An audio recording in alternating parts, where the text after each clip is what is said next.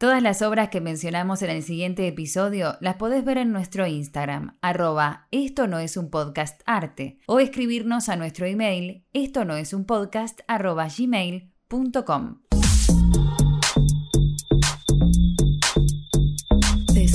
Y las frutas. Qué pesado. Monet y los picnics. Qué pesado. Manet y las flores. Qué pesado. Seurat y los puntos. Qué pesado.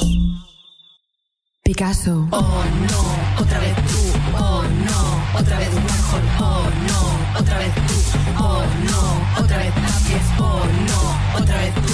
Oh no, otra vez Moya. Oh no, otra vez tú. Oh no, otra vez tú. Les damos la bienvenida a Esto no es un podcast. Mi nombre es Úrsula Manrique y les presento quien está a mi lado en la distancia, mi colega licenciada y profesora en artes, Romina Panelo, quien me va a acompañar en el transcurso de este episodio como siempre lo hace. Hola Romy, ¿cómo andás? Hola, ¿cómo estás? Qué lindo que digas a tu lado. Oh, Ay, a tu lado. estoy a tu lado. El sentimiento. Siempre, estamos cerca. ¿Cómo están todos? Todo bien, todo en orden por aquí. ¿Cómo va la vida allá? Estás ahora en Vichy, ¿no? ¿Se dice así? Vichy. Sí, acá, bueno, vieron que estamos en el hemisferio norte, así que empieza el verano, empieza el calorcito. Y nada, y como empieza el calorcito, también estamos desconfinando. Claro, se pueden hacer más cosas al aire libre. Qué conveniente esa circunstancia para el tema del que vamos a hablar hoy, ¿no? Sí. Porque si hay algo que nos gusta hacer a, a todas las personas es ociar, ¿no? Vaguear sin rumbo, distenderse, pasear, perderse, decir, bueno, no tengo horarios. ¿A quién no le gusta pasear? Respirar aire puro, ¿no? Bueno, puro. Lo más que se pueda. Aire puro, aire libre, sí. Y eso tiene que ver con un poco el tema que vamos a tocar hoy aquí, que tiene que ver con los jardines. Decimos jardines en forma general, pero vamos a hablar de, de todo un poco, del arte del jardín. ¿Vos tenés plantas allá? ¿Cuidás plantas? ¿Tenés verde? Ay, sí. Bueno, el departamento obviamente no había nada, estaba amueblado, pero no había nada más. ¿Cómo me deprimía? Me deprimía llegar a mi casa y tipo sentarme en el escritorio, prender la tele. Bueno, no, tengo, no tenemos tele, pero mirar algo en la compu. Que no haya verde. En un momento nos tenían que traer plantas que teníamos en otro lugar, pero dije, no aguanto más, no aguanto más. Y fui a un vivero y compré un par. Nada, ver un poco de verde es como que te, te calma el espíritu. Te calma ver el verde y te tranquiliza y bueno, es, es otra cosa. Te sentís acompañado por otro ser vivo, quizás. Claro. Sí, aparte tenés también alguien a quien cuidar, como una manera de, de cuidar a algo. de no hablar sola, tenés la excusa de que le hablas a tus plantas. de no hablar sola, claro, y que si no les hablas se pueden morir y un montón de cosas, necesitan amor, como cualquier ser vivo. Bueno, Sí. vamos a hablar de todo un poco hoy en este episodio de jardines, pero a mí lo que me encantan también son las pérgolas, que van trepando las enredaderas, las enredaderas me encantan también. Si bien son plaga, ¿no? Porque una vez que plantas una enredadera no te deshaces de ella muy fácil, o sea, esas paredes eternas de, de verde, de hojas y todo eso, ¿a quién no le gustan? Sí, son muy buenas las enredaderas. A mí lo que me gustan mucho son los árboles que tienen flores. En general hay árboles que tienen primero, antes de la primavera, tienen árbol, rama y flor, sin hojas. Como el ejemplo más conocido es el, el árbol de cerezo. Claro, sí, sí, sí, sí. Pero también está el jacarandá. En Buenos Aires hay un montón de jacarandás. Son muy bellos. A mí me encantan esos, ese tipo de, de vegetación. Sí, y qué importante también preservar todos estos espacios, ¿no? Que cada vez están quedando como más relegados en, en todas la- lo que es los planes urbanísticos de muchas ciudades. Total, sobre todo en ciudades, sí. Claro. Así que bueno, hoy vamos a hablar un poquito de todo eso. Vamos a hacer un recorrido para que veamos qué cosas se mantienen a través del tiempo, qué cosas van cambiando también. Aparte, este arte del jardín, por llamarlo de algún modo, no siempre es igual, ¿no? O sea, el jardín que nosotros vemos ahora no es el mismo, si es un jardín antiguo, por ejemplo, no es el mismo que hace 200 años, porque tiene un constante cambio. Es extraño eso, porque uno ve la ciudad y ve cómo evoluciona la ciudad, pero capaz no nos, no nos detenemos tanto a pensar en los espacios verdes y cómo evolucionan, Eh, no solo en las ciudades, sino también en las afueras. Es verdad como que los tenemos como algo dado, ¿no? Las plazas, los parques, la reserva ecológica, por ejemplo. Pero en realidad hay una mano ahí que es la mano humana controlándolo todo, ¿no? Esto es algo que tiene que ver con la naturaleza, pero a la vez está regulado por la mano humana. Eso también lo vamos a ver. Primero que nos encanta este tema, como siempre decimos, pero también consideramos pertinente hablar de este tema en este espacio, porque el jardín vendría a ser también una disciplina artística, ¿no? Que suma la naturaleza y una técnica también. Tiene una composición estética estética, que puede asumir el valor de una obra de arte. Entonces, por eso vamos a hablar de los jardines en esta ocasión. Yo estoy pensando seriamente en hacer turismo de jardines, turismo por el mundo, pero de jardines. Ah, pero qué buena idea. Es, es como medio un sueño de persona millonaria, pero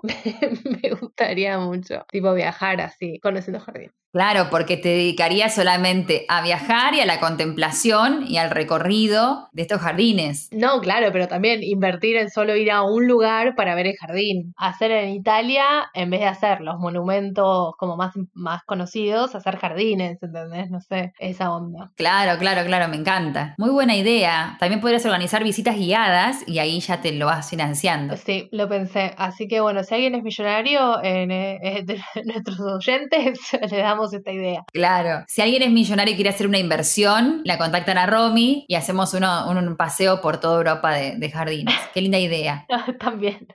Y bueno, hablábamos entonces de que vamos a hablar en este espacio de jardines porque tienen esta idea de composición, ¿no? Estética, porque siempre está ahí la manito humana metiendo mano, valga la redundancia. Y que el jardín que vemos ahora puede no ser el mismo que el que veíamos hace 200 años. Y tampoco el que veíamos hace meses, porque sabemos que las estaciones van cambiando el panorama de todo el jardín. Sí, eso es, es muy interesante de pensar cómo mm, es un- una unidad terminada en donde los recursos que se emplean para realizarlo están en constante cambio. Uno cuando piensa en obras como de arquitectura, de, de pintura o escultura, obviamente que hay que hacer un trabajo de restauración si se quiere mantener más o menos en el tiempo, pero acá estamos hablando de cambios como cada 3, 4 meses. Y bueno, si se quiere mantener la misma imagen o sensación, o sea, si pensamos en, bueno, voy a plantar este árbol acá y en 10 años el árbol no va a tener eh, la misma forma, ni el mismo tamaño. Y tampoco nunca es igual visitar un jardín nublado, un día nublado, un día de primavera, si estamos en un lugar donde nieva. Todo seguramente tiene su, su particularidad, su encanto, ¿no? De ir en tal o cual época. Pero es importante tener en cuenta este elemento cambiante, ¿no? Que tiene estas obras de jardines. También hay una intención de las personas de dominar todo lo que sea el paisaje con la mirada, ¿no? Y bueno, sabemos que el horizonte es una construcción imaginaria, pero está siempre esa intención de fondo de dominarlo, dominar ese horizonte. A mí me parece que es un tema súper interesante porque mm, creo que está en un lugar respecto a las artes y respecto a la cultura en general y también en relación con la naturaleza, si es que existe la naturaleza en sí, ¿no? En sí misma, pero digo como que está en un lugar como muy de linde entre todo. Vamos a ver, ¿no? Entre la arquitectura, entre la pintura, entre la naturaleza misma y me parece que es súper interesante porque toca puntos en diferentes disciplinas y nada, vamos a ver un poquito eso, que es muy interesante. Como estos grises, estamos en un verdadero gris. Tal cual. Y si hacemos un recorrido, ponele temporal, podemos decir, creo que lo que tienen en común todos estos jardines en todas las culturas, ¿no? A través del tiempo, es esta idea de un lugar delimitado, lo que se llamaba en su momento Hortus Conclusus. En la antigüedad es un lugar verde en donde plantamos nuestras cosas para vivir. Es utilitario. Todo lo que puede ser un jardín, más allá de los estilos de los que vamos a hablar y de quizás una cronología que vamos a seguir más o menos, aunque vamos a ir y venir, como que podemos pensarlo, como dijo Urso, como el Conclusus, ¿no? Como este lugar más de refugio, de apartamiento, obviamente utilitario, de bienestar, lo relacionamos más con la vida beata, ¿no? Como refugiarse en un jardín. Después vamos a ver el jardín que tiene más que ver con el descanso, con el ocio, con el placer, con el hedonismo, digamos con el amor, todas esas fantasías, también con la idea de una promesa, de una idea de paraíso terrenal. Sí, tal cual. No solo en el cristianismo, también en el Islam, lo vamos a ver. Y bueno, también la meditación últimamente, ¿no? Como estar en contacto con la naturaleza para meditar, para el autodescubrimiento. Bueno, un aspecto que me gusta mucho a mí es el festivo, lo social, ¿no? Eh, hacer fiestas en un jardín, celebraciones, conciertos, todas esas cosas. Y también funcionó como en un momento como lugar de exposición de, todas estas esculturas y objetos que se han robado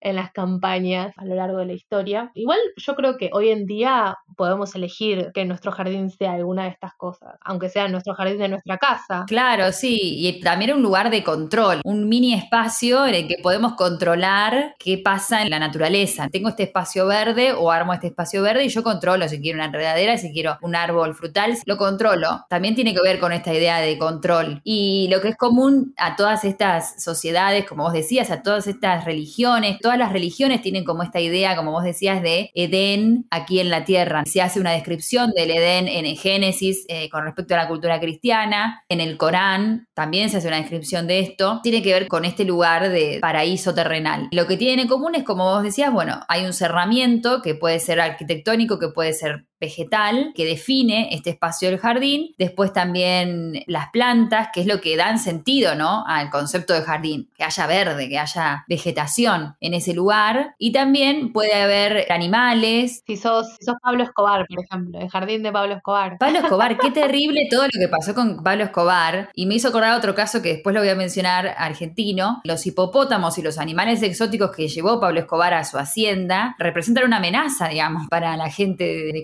Colombia. Fue bastante problemático esto, porque esto tiene que ver mucho también con el exotismo. Meter un animal en un jardín de la otra punta del mundo y eso va a traer problemas a veces acarreados. Sí, sobre todo si, si sos un narcotraficante y hay posibilidades de que, de que te encarcelen y o te maten.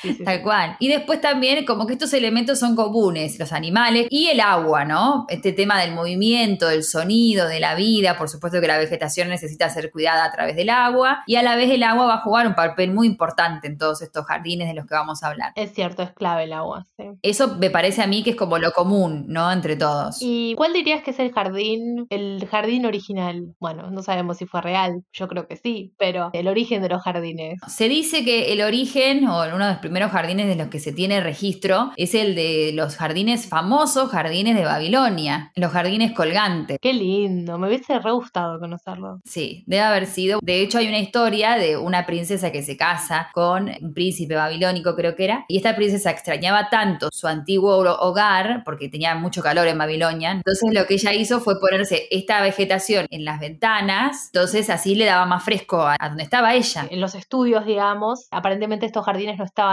específicamente en Babilonia, sino que estaban en una ciudad que se llama Nínive, que está un poquito, está situada un poquito al norte de lo que es Irak hoy. Y bueno, sí, eran considerados una de las siete maravillas del mundo antiguo. Claro, sí. Es que la gente que llegaba dice que los veía y se quedaba extasiado viendo todo.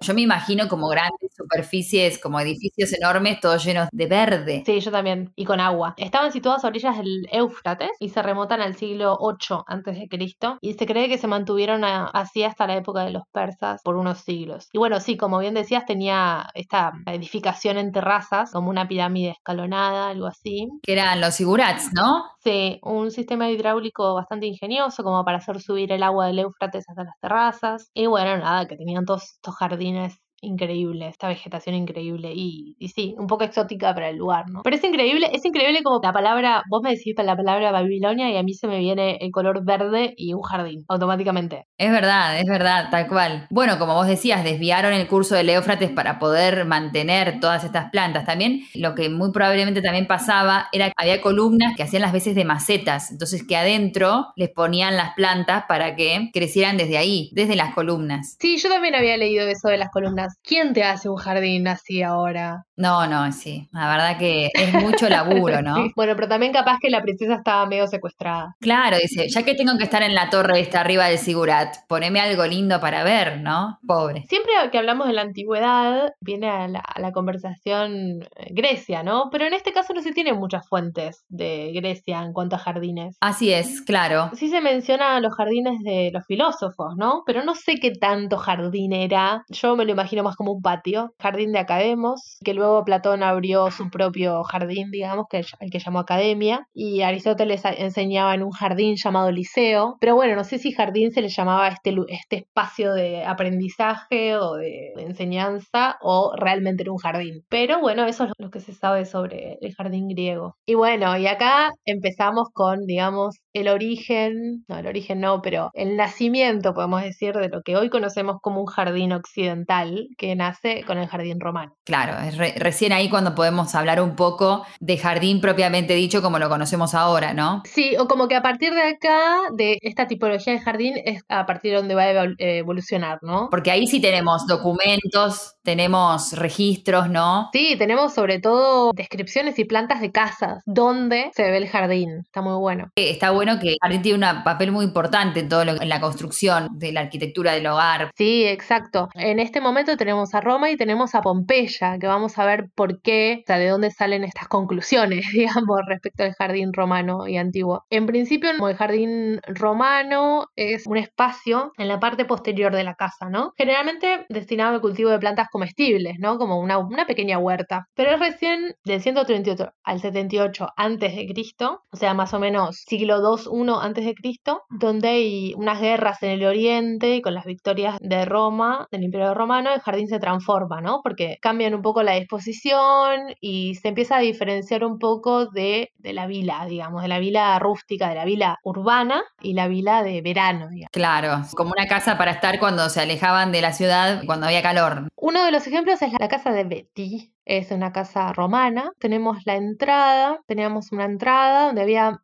una especie de patio seco y luego había un, pequeño jardín con unas galerías alrededor dentro de la casa, ¿no? Y lo importante acá es que el jardín estaba relacionado con la casa, estaba vinculado con la casa. Eran espacios relativamente abiertos. No es que eran cerrados y voy al jardín. Y después tenemos las casas de Pompeya y Herculano, que la evidencia que encontramos en estas casas sobre los jardines son murales. Los murales de Pompeya que son exquisitos, son muy lindos. Por ejemplo, en la Vila Libia, ¿no? Tenemos los murales, están pintados representando un jardín con árboles y vegetales frutales, con pajaritos, se ve como el diseño del jardín, como con las cercas, cómo estaba organizado un poco, hay como jaulitas de pajaritos, las, distintas especies de plantas, es muy muy lindo. Acá tenemos la evidencia de, a través de la pintura, ¿no? Donde había ninfeos, fuentes, estanques, pérgolas, que le encantan a Ursu, Me encantan, sí. Mosaicos también. pórticos. Acá se ve un poco esta regularidad que después vamos a ver más adelante. Siguiendo una simetría,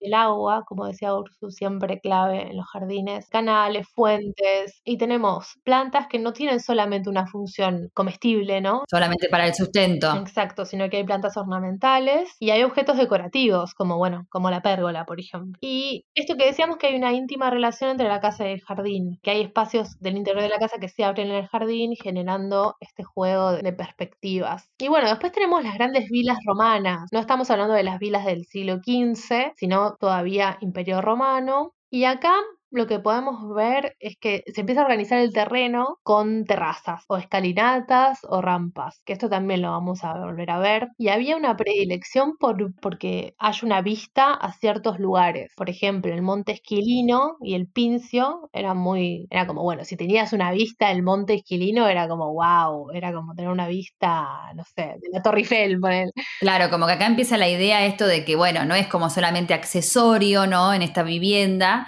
sino que dice, bueno, vamos a concentrar estas principales vistas, como vos decís, hasta hay monte, ¿no? Entonces ahí se pierde un poco lo utilitario también, como vos decías, de las plantas y todo eso. Hay también una función ornamental, o sea, hay una intención estética ahí, ¿no? No, totalmente. Esto se practicaba mucho, no solamente en las vilas a las afueras de Roma, sino también en las termas, ¿no? Cuando se hacían las termas, los gimnasios. Si bien el centro de interés no era el jardín, sí estaba muy presente este contacto con la naturaleza. Unas muy famosas son la- los jardines de la Domus Aurea de Nerón y, por supuesto, la Vila Adriana entre el 118 y 138 pues de Cristo, que bueno, Adriano quería reproducir los paisajes que había visto en su viaje a Atenas y a Egipto e hizo una vila espectacular. Eh, bueno, hoy en día se pueden ver las ruinas, pero igual las ruinas son in- incluso impresionantes todavía.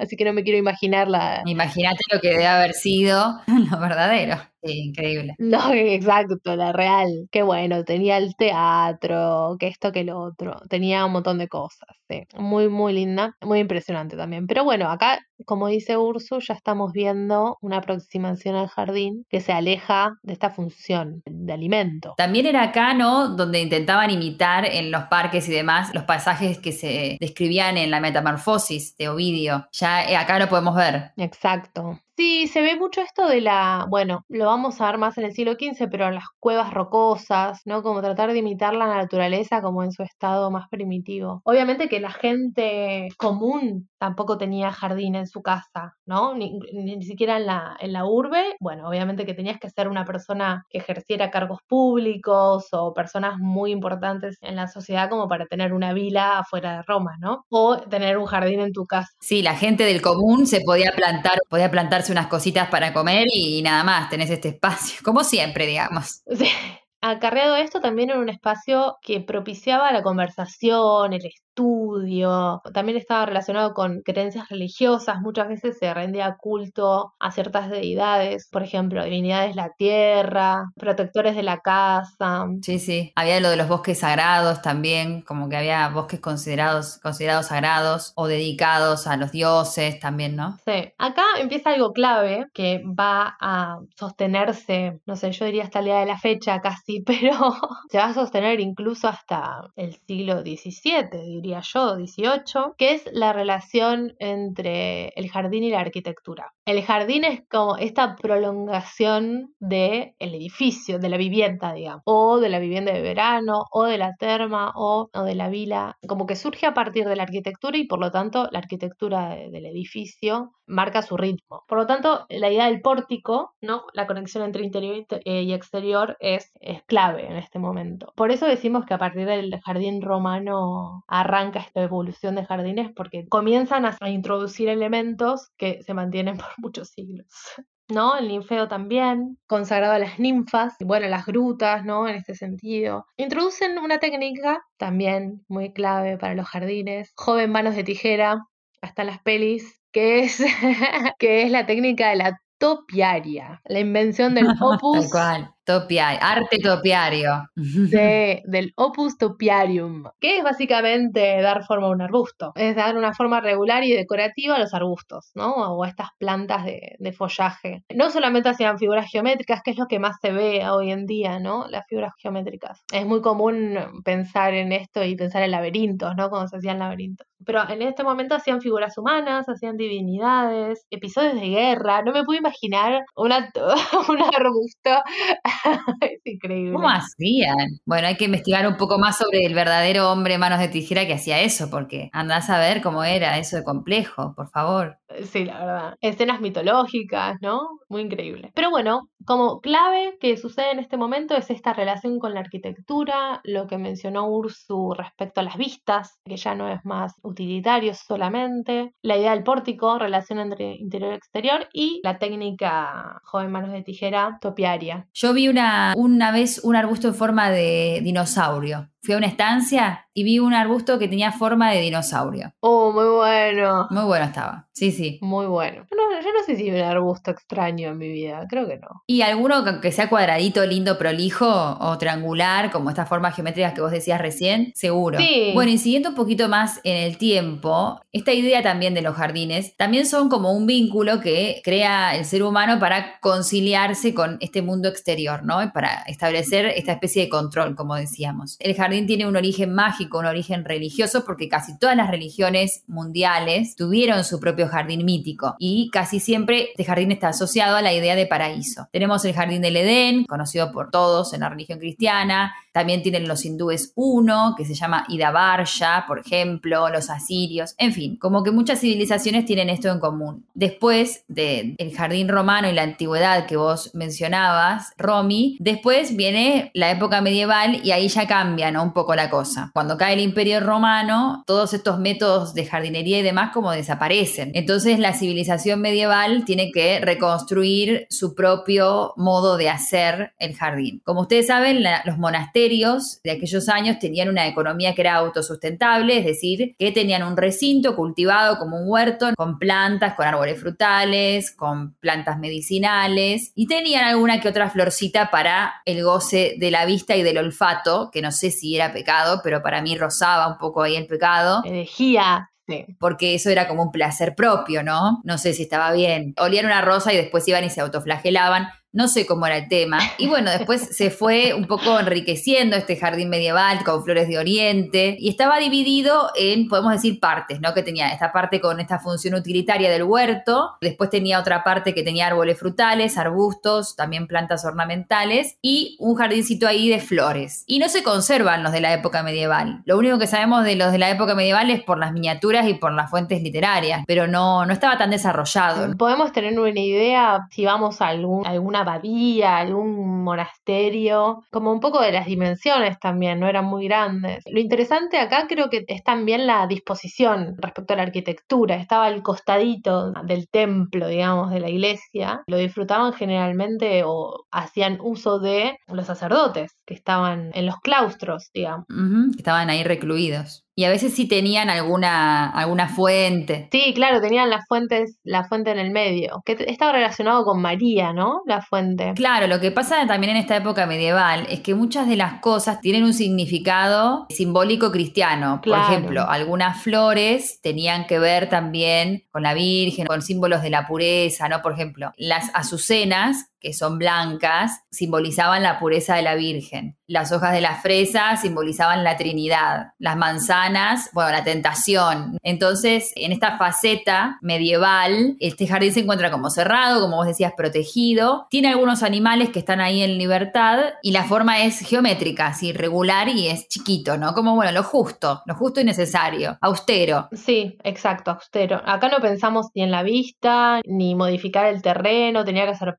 como había paseos y nada más. No había intención de que se vea desde el claustro o el espacio de vivienda hacia el jardín. Ahí ya se empieza como a perder todo lo que veíamos viendo, ¿no? No, pero creo que en este momento lo que sí se, lo que se explota del jardín, creo que es su lado medicinal, porque en muchos conventos o muchas abadías también eh, funcionaban como farmacias, como que hacían sus propios medicamentos, digamos, y eso de la partida de las plantas, como que eso sí se desarrolló bastante en la Edad Media. Eso sí, es verdad, sí. Tenían hasta libros de- donde tenían detalladas cada especie, su uso medicinal. Hay muchos libros de la época. Sí, sí, sí. Hay muchas que, que, bueno, que esto, que tenían su propia como farmacia y todavía puedes ir algunas a visitar y tenés la farmacia como activo. Es muy, es muy lindo. Tienen los frascos ahí con todos los nombres. Claro, tenía como ya un aspecto más utilitario, si se quiere, más que de goce estético, ¿no? No tenía que ver con el ocio, como veníamos viendo. Bueno, y también podemos hablar del jardín islámico, ¿no? Que el jardín islámico tiene mucho que ver con la idea de oasis, como marca el concepto fundamental para que comprendamos el paraíso que tiene que ver con el Corán, ¿no? Entonces, podemos establecer que el oasis es el primitivo jardín árabe, como un lugar también de seguridad frente a las cosas que lo amenazaban, ¿no? A las tribus y demás. Pero a la vez, este jardín musulmán también se funda en influencias clásicas. Por ejemplo, de Persia podemos decir que tiene la influencia de- del tema del placer, de la idea de paraíso etéreo, que está representado por un espacio geométrico regular. También podemos hablar de una influencia egipcia por el sistema de riego, ¿no? Estas técnicas de dominar el agua y demás. También tiene una influencia de Roma por la arquitectura, por determinados elementos arquitectónicos. De Grecia también tiene el, el lanzamiento de los caminos, de los patios y también el cerramiento, presente ya en algunas de todas estas influencias, por supuesto, pero tiene sentido, cobra sentido en la doctrina de Mahoma. O sea, el espacio es cerrado porque el musulmán puede no tener un techo, pero siempre va a tener paredes. Ese concepto va a estar siempre presente. Y la vegetación, en este caso del jardín islámico, va a asumir una misión también paradisíaca, como fuente de bienestar, de placer, que es valorada por todo lo que nos da, por supuesto, el fruto, el aroma, el color, la sombra, pero el elemento, digamos, protagonista de todo el jardín árabe es el agua. El agua siempre va a estar en primer plano. El, musulmán no olvida el desierto, ¿no? El desierto seco. Entonces está en la base del diseño, está en la base del centro simbólico, porque es fuente de vida, también tiene que ver con la fuerza espiritual, porque es símbolo de pureza. Al igual que en el paraíso es como que hay un agua desbordante, ¿no? En los jardines persas había estanques de agua siempre llenos de agua, pero hasta el borde, como que se tenía que derramar, ¿no? Ese agua. Y también jugaban mucho con la idea de que el agua funcione como espejo. Ah, eso no lo sabía. Claro. Sí, eh, como esta idea de lo, bueno, del oasis, ¿no? De, de los espejismos. Por Ah, eso, claro. a diferencia Sí, de capaz el jardín más que deriva del jardín romano, que después vamos a ver que, bueno, explota en, las diferentes, en los diferentes juegos de agua, en general en los jardines islámicos el agua está quieta, ¿no? Está en estanques, sí hay algunas fuentes, pero en general está quieta o va de un lado a otro por acequias, pero no, no, no hay tanto juego de agua. Está presente, siempre. Incluso a veces entra a los recintos eh, cerrados, pero siempre como en estos canalcitos. eh, sí. Ah, eso está bueno, es importante. Bueno, y después, más adelante, podemos hablar de- del jardín hispano-árabe, porque, bueno, como ustedes saben, los musulmanes están 800 años en España hasta que los expulsan los reyes católicos, ¿no? Entonces, lo que hace es que adaptaron las antiguas influencias, las romanas, las visigóticas, crean una serie de, jardines con características muy propias y exclusivas dentro del mundo islámico, que pueden considerarse como una invención, si se quiere, de los musulmanes que invadieron y vivieron en la península ibérica este tiempo. De hecho, vemos elementos en la arquitectura que aún hoy persisten, ¿no? Sí, también este ejemplo que vas a dar representa también una época dorada del islamismo en Europa, digamos. Fue un periodo ahí de mucho crecimiento cultural en general. Así es. Sí, como que ellos se sobrepusieron a esta base que estaba romana. Si bien la estructura de lo que es el patio, que es generalmente rectangular y eso es una invención romana, en la cultura árabe, por ejemplo, dan el protagonismo al jardín cerrado. Me resulta muy interesante esto de que haya como recintos cerrados y como que se vayan intercalando con abiertos. Me gusta mucho. Ahí vemos todo, claro. Es como esta estructura de, eh, del Corán, ¿no? Bueno, el sentido de lo propio, de lo privado, el cerramiento, el hermetismo, ¿no? Todo eso tenía que ver con ellos y está ahí muy presente, ¿no? Como que se sobrepusieron un poco a esta base romana que está, pero crearon algo totalmente nuevo también. Y aparte, el jardín este está concebido como un paraíso doméstico. O sea, como que ordenan el espacio como en contraposición a la extensión abierta del desierto inconmensurable, recalcan esa sensación de seguridad recurriendo a un orden que sea más o menos geométrico, ¿no? Por eso ese cerramiento, ese hermetismo, ¿no? Sí, de nuevo lo que decíamos, lo que decías al principio, esta idea de necesitar estar en control un poco de, de los fenómenos naturales, básicamente. Claro. No sé si querías agregar algo de la Alhambra puntualmente. Sí, bueno, que la Alhambra tiene, no sé exactamente cuántos millones de jardines, no, pero tiene un montón de jardincitos. Como vos decías, una organización de diferentes jardines y de diferentes palacios también. Hay dos o tres. Pero bueno, el núcleo principal es el Jardín de los Arayanes. En esta imagen que obviamente vamos a subir se ve básicamente como la base de un jardín islámico, que es la fuente, como te decía, como el espejo de agua, que decía Ursu que casi desborda, eh, la arquitectura y los espacios verdes también al costado. Acá sí hay una vista, ¿no? Hay una relación con el interior y el exterior. Generalmente la vista de la persona que, que habitaba este palacio daba al jardín, pero cuando vean esta imagen van a ver que si ven una imagen, por ejemplo, del Taj Mahal, que no es un palacio, es un panteón, no es un palacio, encontramos los mismos elementos. O sea, este espejo de agua y la construcción al fin. Y bueno, a los costados hay jardines de, por ejemplo, frutos, de flores. El jardín islámico juega mucho con, con los placeres, ¿no? Con esta, la fruta más rica que te puedas imaginar, eh, el aroma a jazmín, esas flores. Claro. Con todos los sentidos, digamos, ¿no? Sí, explotan mucho eso, esos sentidos. Y bueno, después hay otros jardines, por ejemplo, el jardín de mm, Daraxa. Pero bueno, como decías,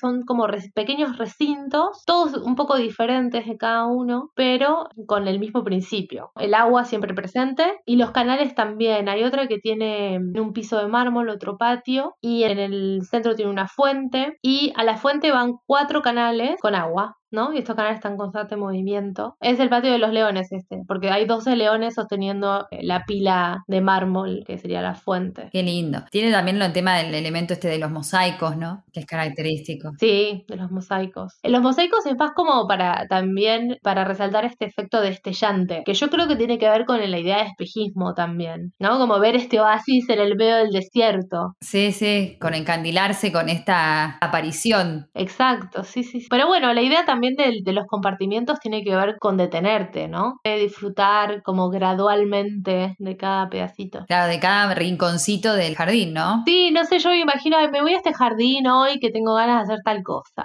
¿no? ¿Qué sé yo?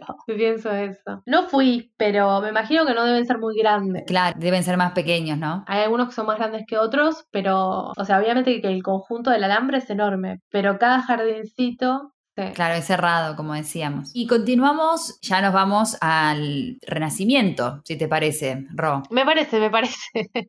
El Renacimiento vuelve, vuelve las ideas romanas que habíamos visto al principio. Acá volvemos un poquito al, al orden, ¿no? Se retoma eso, como que bueno, dejan de lado el jardín medieval o bueno, el jardín islámico, por supuesto. Se vuelve a esta conexión entre el exterior y el interior de la casa y se acentúa mucho más la coordinación visual entre la entrada del palacio o la casa y el jardín en un único eje. ¿No? Recordemos que en el Renacimiento la palabra único y unidad es muy importante. Así es. Como que ya hay una norma que ordena el jardín con estas normas arquitectónicas, ¿no? Y la primacía de, este ser humano sobre la naturaleza. Exacto, sí. Y acá se retoman todas las mismas cosas que vivimos para el jardín romano, con la idea del pórtico y de las vistas, muy importante lo de las vistas. Y también empieza a haber nuevos elementos, ¿no? Con relación a los juegos de agua también por ejemplo, en una vila que es en Pollo Reale, en Nápoles, era una residencia de verano y la planta del palacio era una planta central y todo alrededor del espacio cerrado había unas gradas que podían cerrarse y que podían llenarse de agua. Un poco como la idea del Coliseo, ¿no? Que se hacían batallas navales.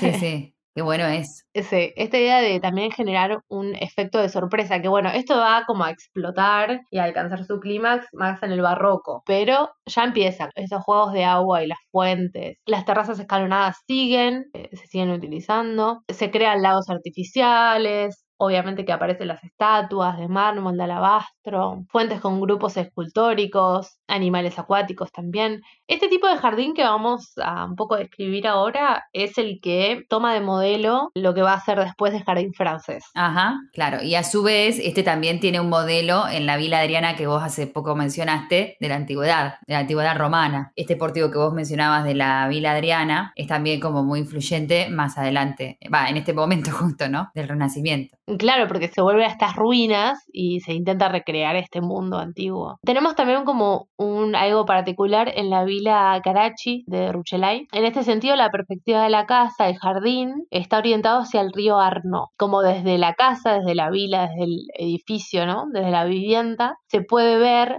hasta el río, ¿no? Y donde pasan las barcas. Si bien el río o el paisaje por fuera del jardín no forma parte de la vila, es muy importante esta idea de la vista y sobre todo de la perspectiva. Era muy importante en este momento como elegir el terreno. La elección del terreno tenía más que ver con las vistas que podían explotarse desde el diseño del jardín que con se había que hacer modificaciones de nivelado, etc. Como dijimos, se conservan los pórticos, las logias, ¿no? Estas galerías, hay jardines colgantes, terrazas, rampas, laberintos también aparecen acá. Sí, acá aparece el elemento importantísimo de, de, las terrazas, como vos decías, que tenía su origen en el patio Belvedere que creó Bramante, esta solución, ¿no? Porque la, el inconveniente que tenía Bramante en este patio era que tenían distintos niveles. Entonces la solución que encuentra es usar estas terrazas, que a su vez se comunicaban entre sí, todas estas partes del patio, a través de estas terrazas. Y esto después va a ser clave porque se va a ir repitiendo en, en los jardines posteriores, lo vamos a ver. Sí, sí, totalmente. Se tomó a Bramante como modelo. Que terminó siendo más un patio, ¿no? Que un jardín, pero sí. Claro, sí. Era un patiecito ahí donde, donde guardaban las esculturas la gente del Vaticano, ¿no? Entonces las tenía ahí y bueno. Y Bramante creó esto que fue después muy influyente. También es importante las ideas de Alberti. Alberti decía que la casa y el jardín deben formar una unidad artística y también desarrollarse a partir de estas formas geométricas. Así que también lo tenía en cuenta, ¿no? Al jardín. Sí, estos tratados, también había un tratado de Francesco Di Giorgio, pero bueno, eran como bastante ideales, ¿no? Como que no se encuentra ningún jardín con estas premisas, digamos, que ellos habían escrito, pero bueno, sí marca como el espíritu de una época, digamos.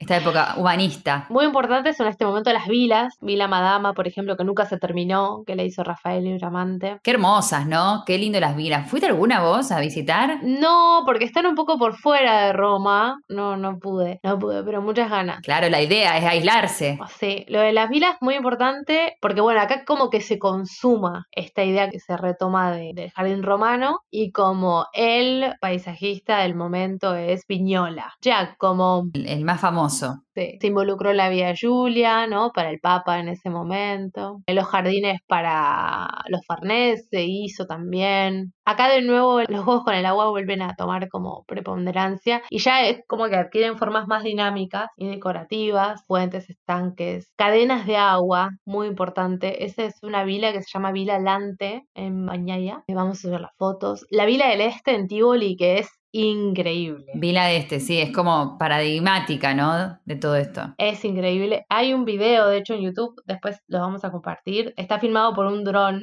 o sea que se ve perfecto. Los juegos de agua que hay en esta, en esta vila no tienen parangón en ningún jardín de la época. Es muy linda. Esta no fui tampoco, pero qué ganas. Tal cual. Eh, Había jardines en las vilas, había jardines en los que se podía entrar eh, la gente común, ¿no? Que entraba cualquiera, como una plaza, y después tenía otro jardín que era secreto para dueños de la vila. De vuelta, ¿no? Tenemos este contraste entre el campo y la ciudad, y este lugar al donde escapar de la ciudad es este lugar de la vila que está apartado, que es tranquilo, ocioso. ¿no? Esto lo vemos también acá en este diseño de vilas. Sí. Tienen una fuente, por ejemplo, en la vila de este, que se llama eh, la fuente oval, por ejemplo, que tiene este efecto como de catarata, que es muy, muy bello. También había una fuente eh, que se llamaba del órgano, que el agua hacía juegos sonoros. Increíble. Después creo que acá era que tenían la, la Alameda de las 100 fuentes. Sí, sí, sí, sí, es acá. Las 100 fuentes, sí, sí, sí. 100 pequeñas cabecitas que tiran agua. Muy bueno, muy bueno. Claro, son los famosos aguamaniles, estas figuras como escultóricas que tiran agua por las bocas. Exacto. Y bueno, acá lo que se consuma también, Ursu, que es lo que venís diciendo, es, bueno, el dominio del hombre sobre la naturaleza, ¿no? Pero acá la naturaleza, como vamos a ver más adelante, no es algo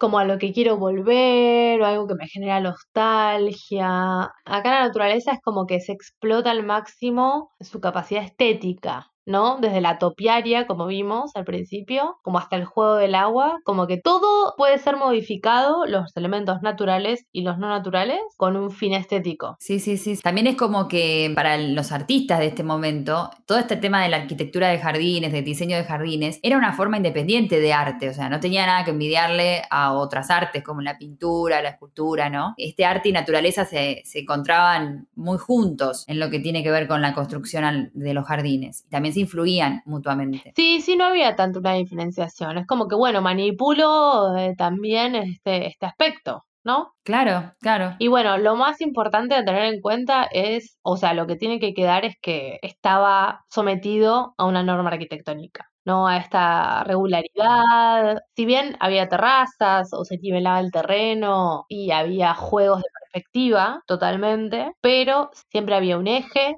a partir del cual todo se articulaba y siempre en estos módulos como regulares. Claro, todo tenía que estar controladito ahí con lo regular, con la retícula. Sí, y no sé si te diste cuenta, pero en este tipo de jardines como que no hay tantas plantas de flores. Claro, hay mucho verde. Hay mucho verde, hay algunos frutos, pero en general son cítricos que hacen como esta función ornamental, pero en general son, bueno, estos eh, arbustos, ¿no? Con los que hacen las topiarias, plantas perennes, pinos, arbustos, árboles. Después con el barroco, si quieren saber algo más sobre el barroco, pueden ir a nuestro episodio sobre Caravaggio, que ahí hablamos bastante. Pero bueno, intentan como salirse un poco de esta rigurosidad, ¿no? De esta geometrización de todo, de este esquema tan rígido. Un poco más de juego, como creer estos escenarios. Se juega mucho más con lo lúdico, con lo laberíntico, con este juego de sonoro. Con lo teatral también, ¿no? Claro, exacto, sí, sí, sí, con la sorpresa, que ya se venía haciendo, pero digamos como que en el barroco,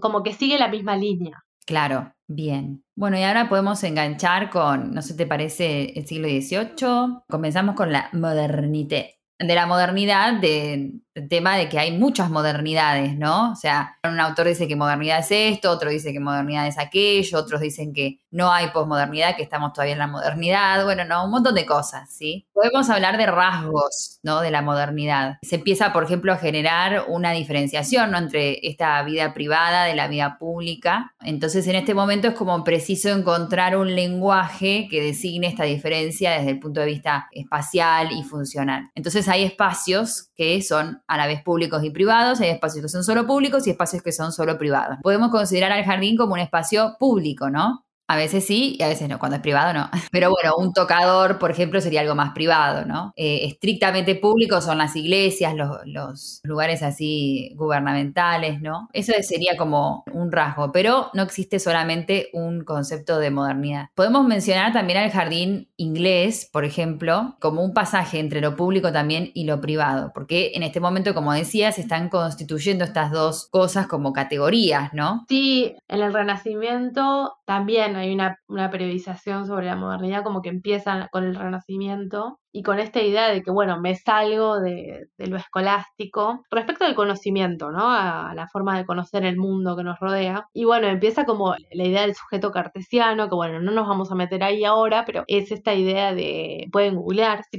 quieren, pero esta idea de que...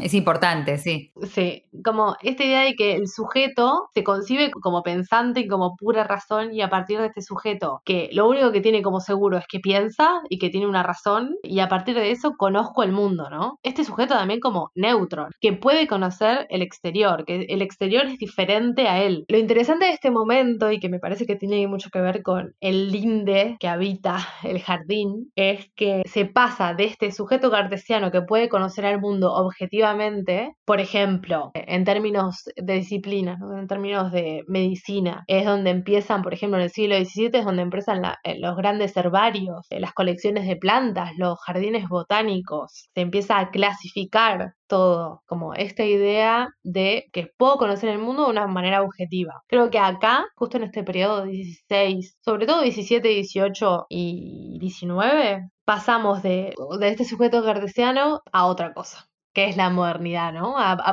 yo diría la posmodernidad, no sé, algo diferente en realidad. Solamente podemos quedarnos con romper con este sujeto cartesiano, que hay cosas que no puedo conocer, que me engañan, y el sujeto no es solo pensamiento ni razón, el sujeto también es sentimientos, es historia, es tradición, es un montón de cosas. Y creo que el jardín inglés o el jardín paisajista, como también se lo llama, es una aproximación a eso. Claro, que tiene que ver más con las emociones ¿no? El inglés, más que con esta eh, organización más esquemática, si bien la tiene, por supuesto que no es arbitrario, que un día no, ay, nació un jardín acá, ¿no? Por supuesto está siempre el ser humano ahí atrás, eh, creándolo, pero como que aparenta o intenta parecer natural, ¿no? Claro, porque pero varios, varias cositas como así, para decirlas, después si les interesa pueden googlear, obviamente leer de autores, pero es un momento en el que ya no soy yo que puedo conocer este objeto que está por fuera de mí y puedo acceder a él en su totalidad y de una forma objetiva. No, no, es posible, digamos, como que hay otras variantes. Y me gustaría traer, bueno, a varias personas. una de ellas es Foucault.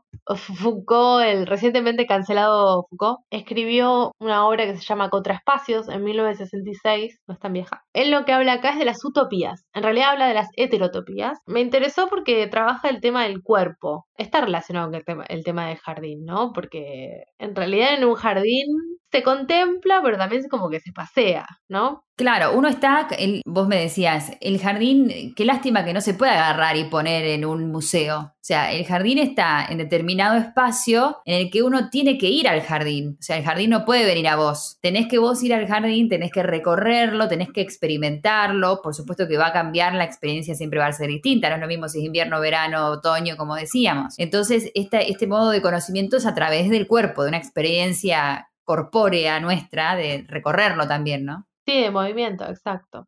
Bueno, Foucault en este, en este, fragmento, bueno, está medio confundido al principio. En principio dice que el cuerpo es todo lo contrario a una utopía, ¿no? Porque la utopía sería este no lugar, este lugar que no existe. Una vez que existe ya no es más utopía, o sea, es realidad. Entonces, el cuerpo es todo lo contrario a la utopía porque es, es un yo, él dice que es el lugar absoluto, ¿no? Como que yo me corporizo, estoy en un espacio. Cree que es contra este lugar absoluto, ¿no? El cuerpo, que surgen todas las utopías. Y también la utopía es este lugar donde no voy a tener cuerpo. Yo cuando dice esto me pienso también en el cielo, ¿no? Cuando vaya al paraíso. La utopía de nadie se imagina viejo, ¿no? Y tipo con dolor de, de ciática, no creo. Claro, sí, sobre todo cuando la mente sigue igual, ¿no? Y el que va quedando atrás es el cuerpo. Claro, bueno, no es la utopía de nadie. Entonces mi utopía es un cuerpo sin cuerpo, o un cuerpo que no envejece, o algo así, ¿no? Y dice que la primera utopía, o aquella que es la más como inextripable, puede que sea la de este cuerpo incorpóreo, la de, también lo relaciona con la más poderosa de las utopías, nos la suministra el gran mito del alma, de que existe un alma y que se aloja en mi cuerpo y que quiere escapar, escapa a ver cosas, sueña. Sí, puede escapar, puede irse de mi cuerpo a otro lado cuando yo no esté en este cuerpo. Sí, como una forma de inmortalidad. Exacto, para sobrevivir cuando muero, etcétera.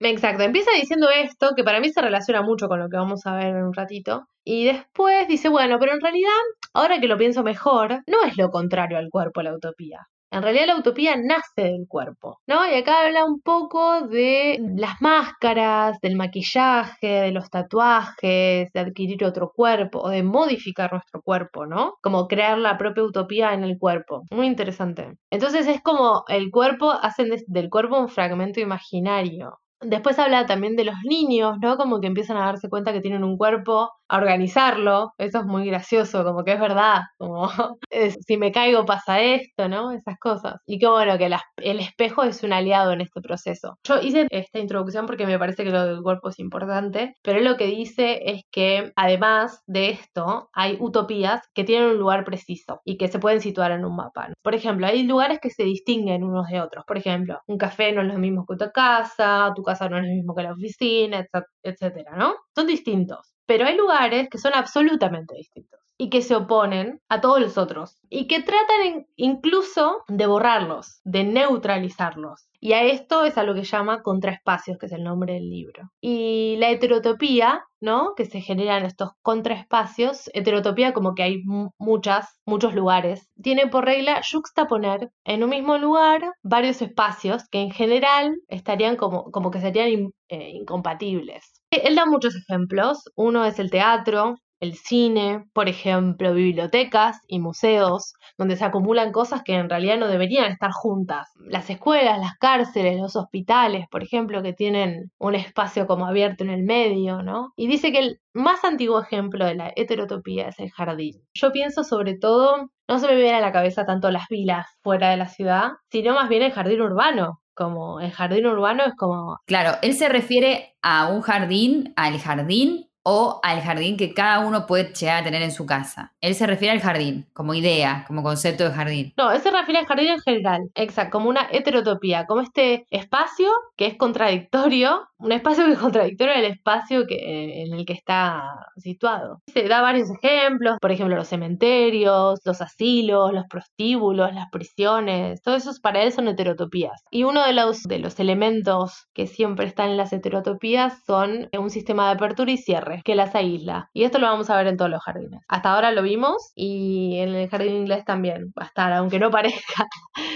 va a estar. Claro, de apertura y cierre como un lugar, de- o sea, como que acá termina y empieza el jardín o el cementerio o el... Un límite. Exacto. Capaz que no es tan visible, ¿no? Este límite, como acá empieza, acá termina, pero siempre lo hay. No sé, no se me ocurre ahora ningún jardín que no tenga un principio ni un fin. Claro, qué interesante. Con toda esta pequeña intro que hicimos, ruptura con el sujeto cartesiano, Foucault, el cuerpo, como que es un poco una introducción para hablar del jardín paisajista o barra jardín inglés que se desarrolla durante el siglo XVIII y que bueno, acá vemos algo totalmente diferente a lo que veníamos viendo. Bueno, hay diferentes posturas respecto a por qué se da esta, como esta nueva corriente respecto a los jardines. El autor que estamos siguiendo, este raconto cronológico, es eh, Fiarello Francesco, que habla de la, la arquitectura de los jardines y va de la antigüedad del siglo XX. Sí, que su libro es, es como un manual, ¿no? De todo este tema de los jardines, por eso lo usamos como eje. Como dije, sí, muy interesante. Según el autor, hay cuatro elementos que hicieron que llegáramos a este, a este momento. Una dice que es la propia evolución de los jardines, no estoy muy de acuerdo. La segunda es como el pensamiento de filósofos y poetas, que ahora vamos a ver un poco por qué dice esto. Eh, después pintores paisajistas y también la influencia del jardín paisajista chino. Pero bueno, la gran diferencia, vamos a dar un poco la idea con esta cita de Rousseau. A ver, Rousseau. Sí, Rousseau tiene una novela que se llama, bueno, aunque es francés, influencia en Inglaterra, no importa, pero es más o menos como para dar una idea de cómo se concebía la naturaleza y el jardín en ese momento. Eh, tiene una novela que se llama La Nouvelle Eloïse como la nueva Eloís, eh, de 1761, y en un momento es una descripción de un jardín ideal, y uno de sus personajes dice, cito, es cierto que la naturaleza lo ha hecho todo, pero siguiendo mis indicaciones, y no hay nada que yo no haya ordenado.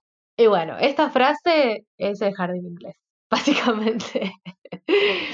hay esta impresión, ¿no? De que todo está liberado al azar, de que la mano del hombre, del humano, no estuvo ahí metida, pero sí. Quizás más que antes, o sea, más que nunca. Más que nunca, tal cual. Sí, quizás más que nunca. Con una intención aparte más trabajosa, porque una cosa es hacer algo y otra cosa es hacer algo y hacer que no se note que lo hiciste. Más laburo todavía. Exacto. Eh, No sé si hay ejemplos de jardín inglés en Buenos Aires, porque bueno, también tenemos que pensar que los jardines reales a los que podemos acceder eh, no tienen generalmente un estilo, ¿no? Como que no son italianos, franceses, ingleses, como que siempre hay un poco de cada uno. En los bosques de Palermo hay un poco de esto. Así que bueno, tienen, digamos que tienen estas influencias que considera el autor de este manual. Las primeras formulaciones fueron en Inglaterra, obviamente, y por eso se lo asocia con jardín inglés. Pero también uno- hubo un montón de personas que empezaron a escribir sobre el jardín clásico inglés. Eh, hay un señor que se llama Joseph Addison, que fue el primero en tratar el tema en un, era un periodista él, y escribe en The Spectator diciendo que como que estamos haciendo lo posible por alejarnos de la naturaleza, estamos recortando árboles artificialmente, esto refiriéndose particularmente a los jardines como italianos, ¿no? El Renacimiento, por ejemplo, en lugar de hacerlo en forma natural, ¿no? Y el primero que empezó a introducir cambios en los jardines fue Charles Bridgeman, que eliminó todo el arte topiario, abolió los muros de delimitación, los sustituyó por fosos. Yo me imagino fosos tipo alrededor del castillo, ¿viste? Donde había cocodrilos en la Media. Ese tipo de...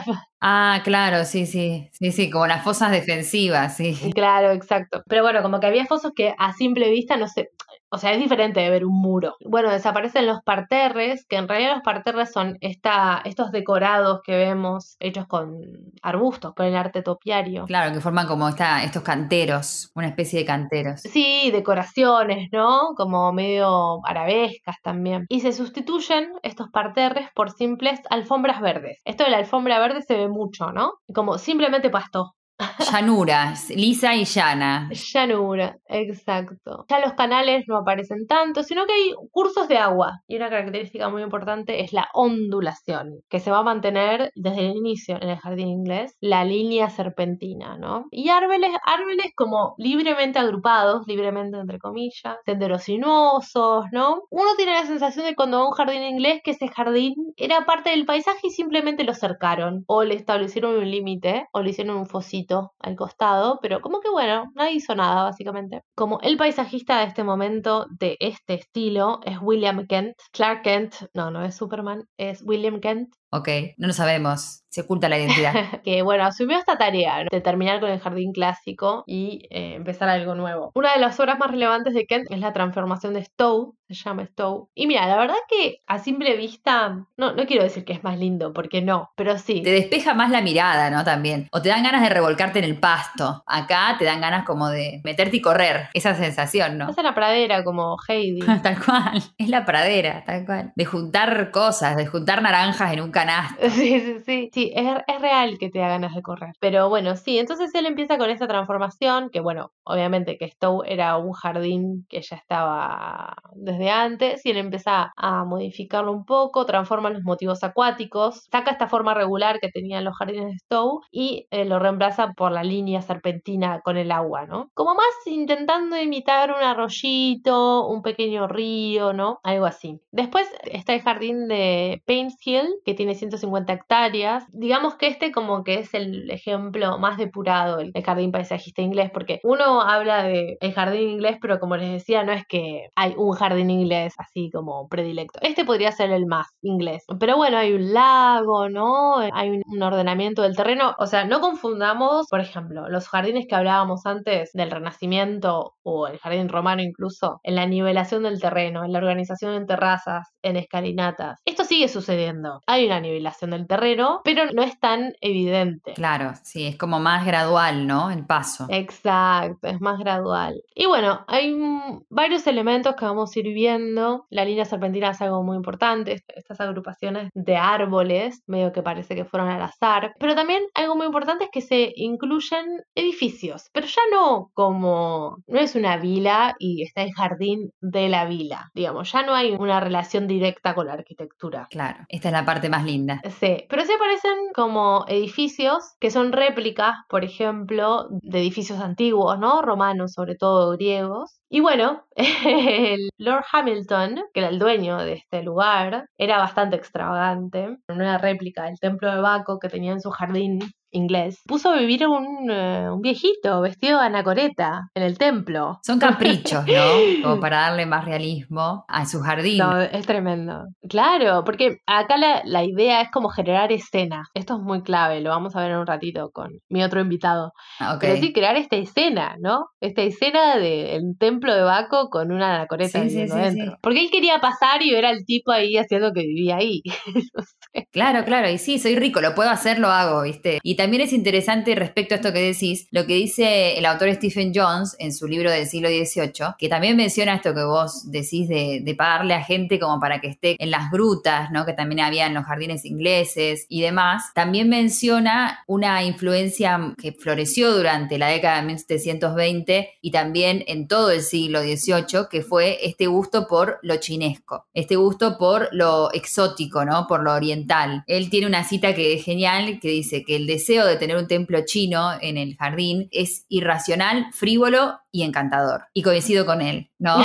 Porque, porque nadie pide un templo chino en el medio de una pagoda, en el medio del jardín inglés, pero lo necesitábamos de algún modo, ¿no? No sé cómo explicarlo. Esto de lo chinesco se aproximó, también lo vemos en la vajilla, ¿no? De esa época, además, se aproximó al espíritu del, del rococó, de este estilo rococó, ¿no? Y un ejemplo de este templo chinesco en el medio del parque es la pagoda de Kev, que está ahí en el medio del paisaje, rústico, sin, sin explicación. Ahí aparece, vos vas caminando y te aparece la pagoda. O sea, es un objeto de curiosidad, ¿no? Entonces, esto era lo que se buscaba, como vos decías, la sorpresa, el estar caminando, paseando tranquilamente y, y chocarte con esto. O sea, no había edificios históricos que atrajeran la mirada, entonces, bueno, hay que crearlos. Hay que construir canales, hay que levantar colinas, hay que hacer esto, hay que hacer lo otro, y se hacía, ¿no? Por supuesto, a la gente le interesaba la naturaleza, la vegetación, todo eso, pero no por la belleza fortuita de un paisaje, le gustaba esto, le gustaba esta mano invisible atrás, creándolo todo, ¿no? Y, y modificándolo. Eso era lo que se disfrutaba, ¿no? Sí, me gusta bastante. Ahora que investigué un poco, como que bueno, siento un poco de recelo, no eran tan copados, pero es verdad que mm, habitarlo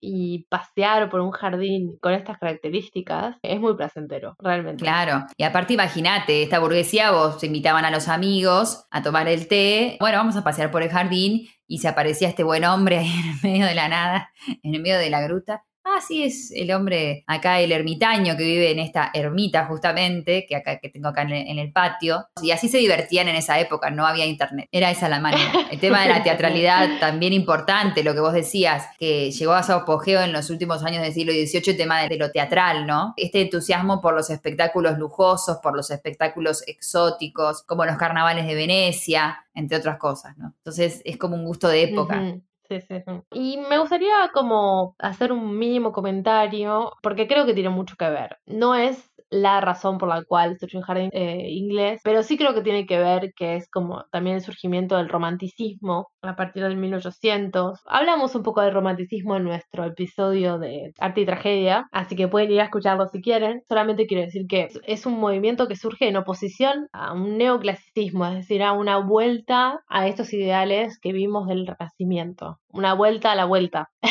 que el romanticismo se opone a esta cultura de la razón. Es como el clímax de esta ruptura del sujeto cartesiano. Como que el sujeto no es solamente pensamiento, es ideales y son pasiones. También es el siglo de las revoluciones, no tenemos que olvidar, una de las más importantes en Europa fue la francesa. Es un movimiento cultural muy amplio surge como en la producción literaria. Y bueno, con la Revolución Francesa y la caída de un orden monárquico asociado con lo clásico y con lo racional, es muy importante a nivel cultural también, ¿no? Se empieza a rescatar el folclore, los sentimientos nacionalistas. Recordemos que también es el momento de las campañas de Napoleón, del exotismo, como decía Urso, que haya una pagoda, ¿no? En el medio de un jardín inglés, por ejemplo. Es buenísimo, vamos a subir la foto de la pagoda, es genial. sí, pero bueno, también en América coincide con la independencia de los países, ¿no? De este sentido colectivo y patriótico. Muy importante que hay una exaltación del individualismo. Esto es central, aparece en biografías. La personalidad es muy importante en este momento. Eh, la personalidad y también alejarse para encontrarse uno mismo. Claro, tal cual, esa cosa de introspección. Sí, sí, sí, sí. Y sobre todo de, de, provocar esa introspección o ese encuentro con uno mismo en contacto con la naturaleza. La imaginación, el sentimiento, la intuición, el instinto están como a flor de piel y es como que es como la cultura, la contracultura, digamos, del momento. Y acá la naturaleza tiene un rol vital. El rol de la naturaleza está por encima de todo, porque acá la naturaleza se ve como esta fuerza inigualable, que es perfecta y que tiene un rol vital por encima de todo, todo lo humano. Hay una idea muy importante sobre la libertad. En, los, las producciones literarias los personajes son rebeldes, aventureros, extravagantes. La típica novela romántica es este personaje que se va a Egipto y vive una aventura, ¿no? Claro, sí, sí, en un país exótico. Exótico para ellos, ¿no? En ese momento. Eh, claro, sí, sí, obvio. Tenemos que tener en cuenta que el jardín inglés se desarrolla en este momento también. Es muy importante, me parece. claro. También el tema del gusto, como la capacidad del órgano sensible de captar todas las bellezas del mundo, ¿no? Como que la sensibilidad es entendida como esta capacidad y el desarrollo del gusto de, un individuo. Esto podríamos decir que es un rasgo de esta modernidad. Y que esta relación humana con la naturaleza se entiende como un estado del alma, como esto que vos comentabas de, bueno, llegar a un, a un estado de, de alma tal y a través de esta relación que tengo con la naturaleza y demás, esa idea. Sí, explorar mi sensibilidad, vivir los sentimientos como a pleno, ¿no? Los sentimientos de melancolía a pleno, los sentimientos de nostalgia a pleno, los sentimientos de alegría también a pleno, es como que todo ahí al extremo. Claro, claro. Yo tengo un par de personas también para traer. invitados. Tengo invitados. Adelante, adelante, por favor. Siéntese. No, bueno, y otro invitado que traer a la, a la mesa. ¿Está vivo, Rancier? Ay, pero no. Sí, está vivo. Lo quiero, lo quiero. Cuando lo ves tiene cara, tiene pinta de una señora en realidad. Ah, bueno, bueno, eso pasa a veces. A veces pasa. Un autor que a mí, bueno, me encanta, y que sacó un libro este, el año pasado, 2020, que se llama Tiempos de Paisaje, los tiempos del paisaje, se llama Jacques Rancière. habla del paisaje. Yo encontré este libro y dije, es para el episodio de los jardines. Así es. Por supuesto que sí. Y bueno, él habla eh, básicamente del jardín inglés, aunque es francés. Igual le pega unos palos al jardín, a los ingleses ahí, porque obvio, siempre es francés. Dice cosas muy interesantes. Parte de una premisa de Kant, en realidad. Él dice que Kant, en la crítica del juicio, no, vamos a entrar en Kant porque no, no los odiamos tanto. no, queremos que la pasen tan mal. Claro, claro. Pero es un autor muy importante para, un filósofo muy importante justo en estos años. Justo en estos años. Porque habla de qué? Habla de lo bello, habla de lo, del gusto, que vos decías bien, Ursu, habla de lo sublime, que bueno, un poquito vamos a ver, pero mm, es más o menos a fines del siglo XVIII eh, que Kant publica. Rancière lo que hace es como explorar un poco. ¿Qué pasa con los jardines? En este momento, ¿no? ¿Dónde están respecto al arte y respecto a la naturaleza, ¿no? Eh, cu- ¿Cuál es la distancia que hay entre el jardín y la naturaleza, el jardín y el arte? Y él dice, bueno, yo encontré acá que Kant en la crítica del juicio en 1790 introduce dentro de la categoría Bellas Artes a los jardines. Él dice, bueno, acá dentro de esta categoría Bellas Artes está el arte de los jardines. Y dice, bueno, es esta bella disposición de los productos de la naturaleza. Entonces es a partir de acá que Rancière dice, bueno, pero qué, qué raro acá introduciendo a los jardines, es muy raro. Sobre todo si pensamos que acá se está tratando de defender a las artes liberales, ¿no? La pintura, escultura como superiores. Dice que, bueno, acá juega la separación de las artes mecánicas, ¿no? Que tienen una función eh, y que el arte liberal no tiene ninguna función, que solamente debería aportar como este placer desinteresado. ¿Por qué el jardín está acá? Para estar acá se tuvo que haber separado de su fin medicinal y de su fin alimentario, alimenticio, va. Entonces su fin es solamente estético. Pero no solamente tiene que liberarse de estos fines, sino que también tiene que, tiene que ser autónomo, tiene que cumplir con un criterio de autonomía de belleza para estar dentro de esta categoría. Y también es extraño porque si pensamos en la categoría de arte liberal y de bellas artes, pensamos en un arte que imita a la naturaleza. Entonces dices, pero qué raro, ¿no? Es, es raro que esté acá, como, ¿por qué Kant decidió ponerlo acá? Lo que pasa es que pensamos al arte o a la obra de arte no solo como imitando la naturaleza, literalmente, sino como imitar este perfecto vínculo entre los elementos eh, la idea de organicidad, que un poco la vimos con los eh, bronces de Riache, este, este concepto de organicidad. Entonces no es solamente imitarla, ¿no? Es como tratar de imitar esta organicidad.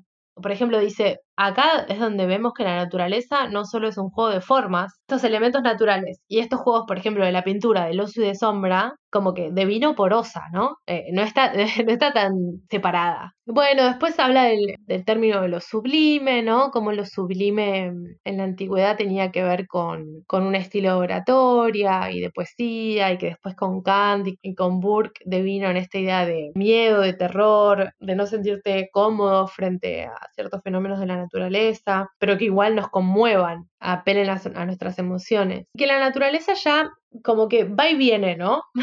Porque antes se identificaba con una conexión ordenada de causas. Y con esto me refiero como a la naturaleza más eh, desde el punto más científico. Como que todo se acomoda solo, como que todo se va dando naturalmente y solo. No sé, el ciclo del agua, ¿entendés? Está nublado, va a llover, Sí, como esta idea de una cadena de causas y efectos. Y acá como que el arte de los jardines, la naturaleza, o sea, no, no obedece a ninguna voluntad de realizar un plan determinado. Y vuelve como a esta idea de, de presentar escenas, de que la naturaleza presenta escenas, como lo que hablábamos del, de esta escena por el templo, ¿no? Antiguo y la anacoreta que vive ahí. Eso fue artificial, pero digo, la naturaleza puede presentar ese tipo de escenas. de recrear es- esas escenas de algún modo. Claro, exacto. También menciona la línea serpentina, que ya la hablamos, ¿no? Como característica. Introduce un, un concepto que me gusta, que es el concepto de lo pintoresco. Sí, sí, es muy importante ese concepto en este siglo también, Está bueno, qué pintoresco.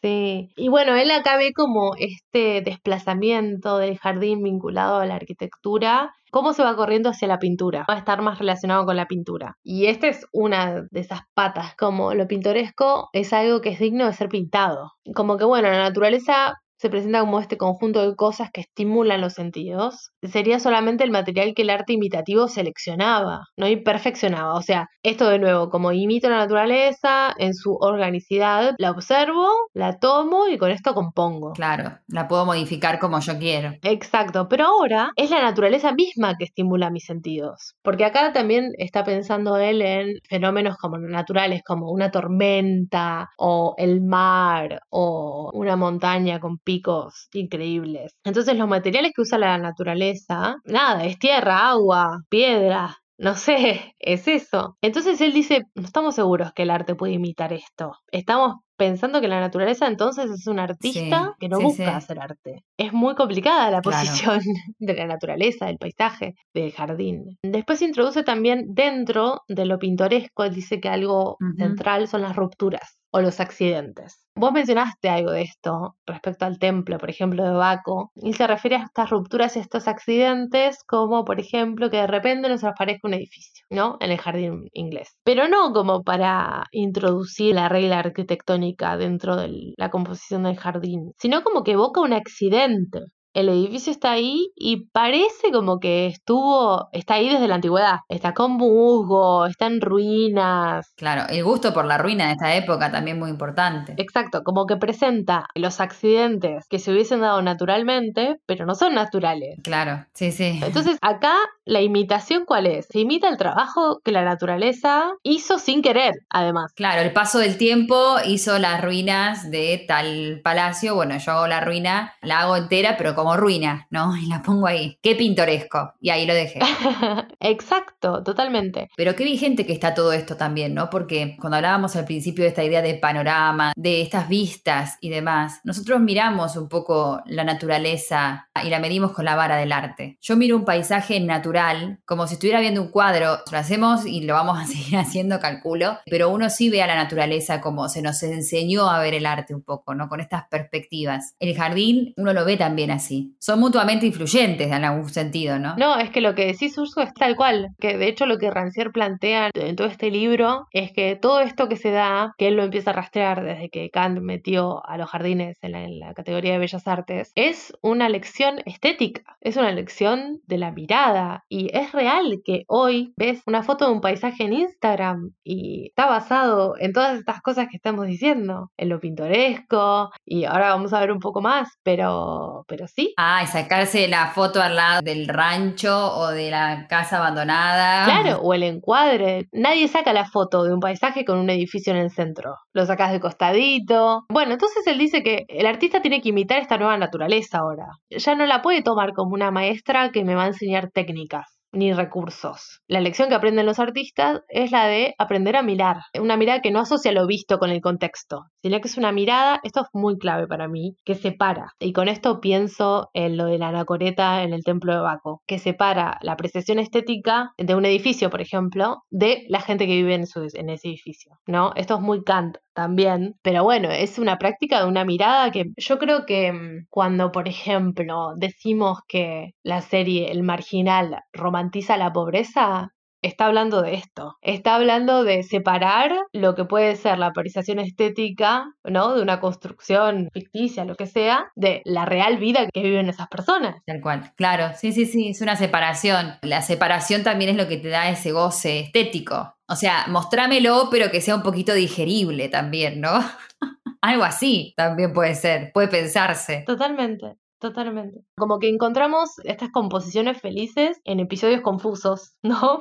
Tal cual. ¿Qué más dice? Rancière es va- muy interesante. Bueno, se va separando de esta idea de la arquitectura, ¿no? De estar ligada a la arquitectura. Se relaciona con la educación estética, dice. Y de nuevo con lo pintoresco, como que este paisaje se compone de accidentes y elementos que no se ven del todo. Estos elementos que no se ven del todo es increíble, pero es, es tal cual. E introduce el, el concepto de la imaginación. Si vos te pones a pensar, estoy segura que sí, que tenés esta imagen. El templo, por ejemplo, de Baco, no está en el medio del jardín. Está como medio escondido detrás de unos árboles, pero como que no llegás o no lo ves completo. El templo que está en, el- en los bosques de Palermo no se ve del todo. Hay unos árboles que lo cubren. Como que ayuda al factor sorpresa, ¿no? Claro, exactamente. Es el factor sorpresa.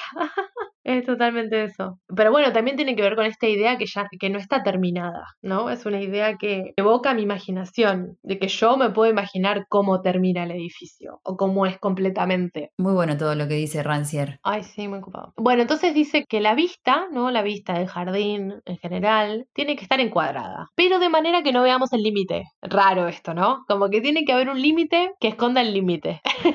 Ah, ok, claro, es verdad, sí. O sea, límite va a tener porque en algún momento termina y empieza otra cosa. Pero que no se note. Habla de lo que vos decías de la naturaleza invita al arte. Dice que sí, que bueno, en este sentido, la naturaleza también nos engaña, ¿no? Tanto como engaña el arte. Dice, la naturaleza es también un artista del disimulo, como que confunde las líneas de las montañas, esconde la forma de una isla, esconde la cima de las montañas en, una, en la bruma, por ejemplo. Incluso dice que hasta juega con los reflejos de un objeto reflejado. Se me ocurre también la idea de ciénaga o de pantano, que a la distancia parece que fuera una llanura y es agua abajo y barro. Ya lo creo que engaña. Sí, totalmente. Y bueno, esta mirada de la naturaleza nueva, él dice, esto borra fronteras. La más radical dice que es entre la apariencia y la realidad. Es una ilusión que produce la naturaleza. Dice que a diferencia del arte, como esta ilusión, lejos de engañar los sentidos, como que no tiene esa intención, sino que es una potencia que provoca como efectos determinados, ¿no? En nuestro, nuestras emociones, digamos. Sobre todo en la imaginación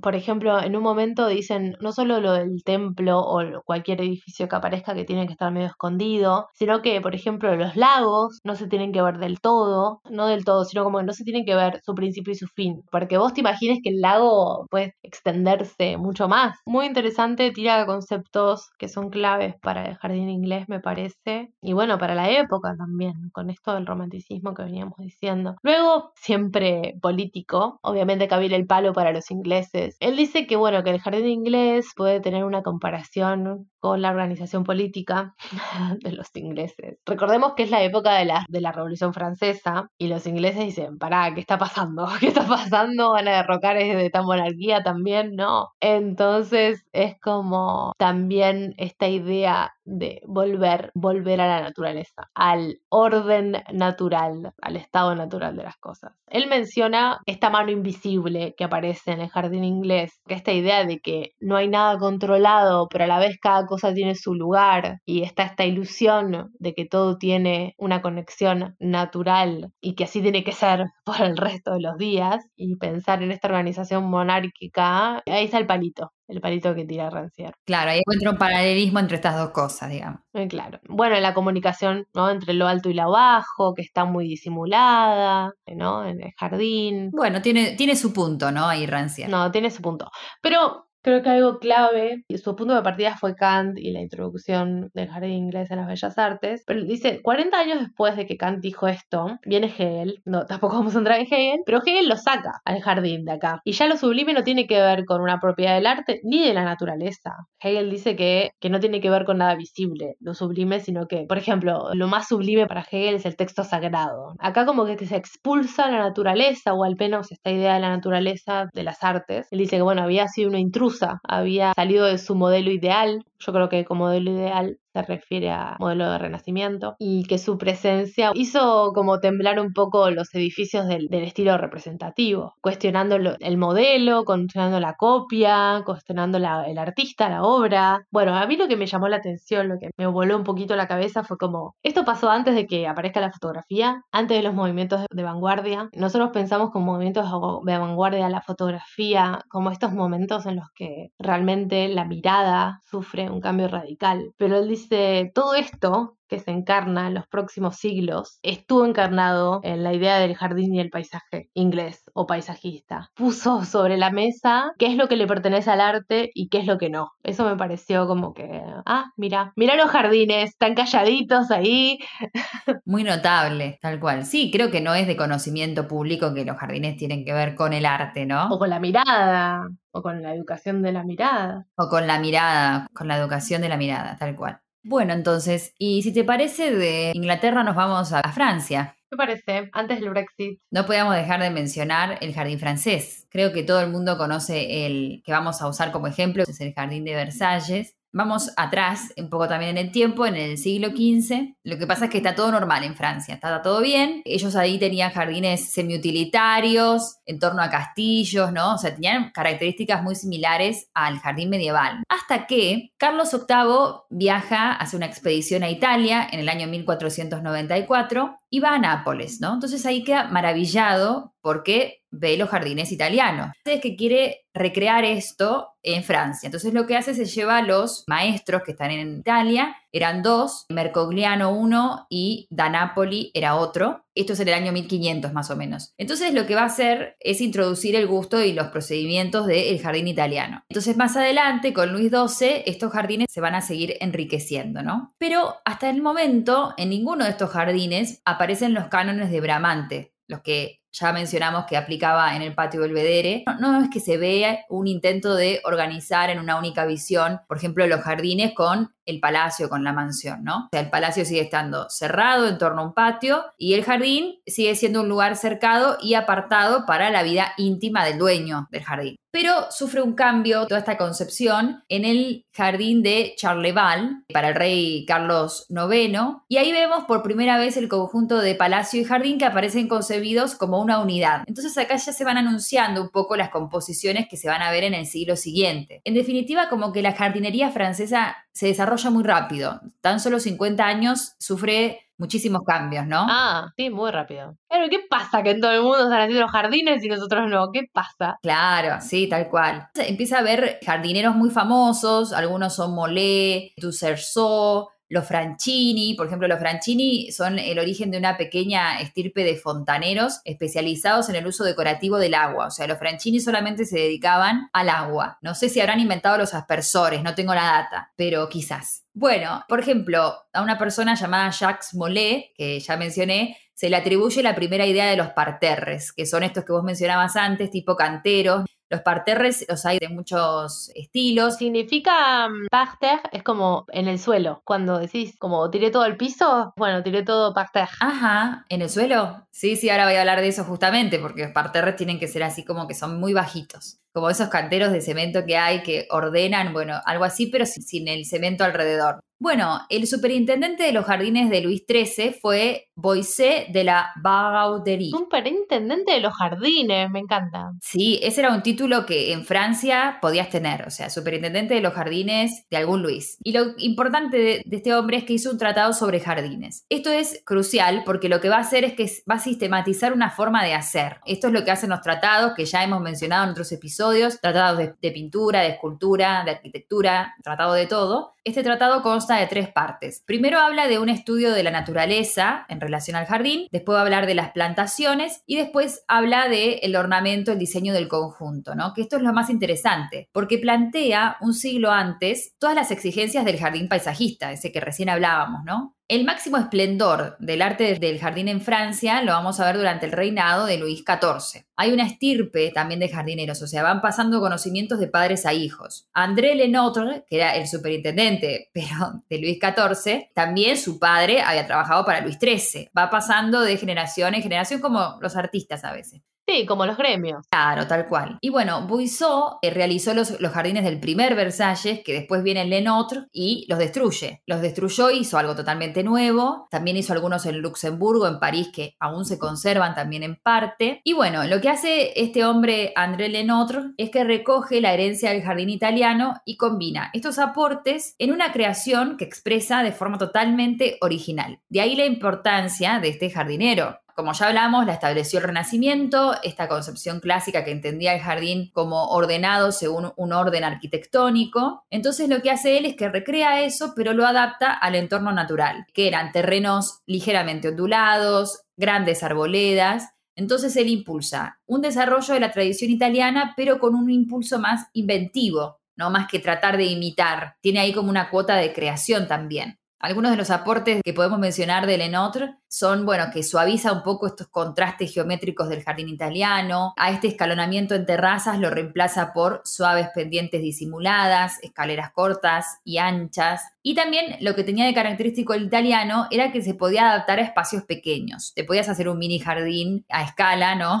Italiano. Pero el francés exige grandes dimensiones y busca su mejor expresión en la extensión perspectiva indefinida, que es lo que busca, ¿no? Esa visión. Y una similitud también que tiene con el italiano es la búsqueda, por supuesto, del equilibrio, de la armonía, de la perfección compositiva. Y lentamente llegamos al año 1661, que un jovencito, Luis XIV, sube al trono. El ministro de Finanzas, que es este Bouquet, junta a, los a unos artistas y hace un palacio suntuoso. Vole-Vicomte. Vole-Vicomte todavía existe.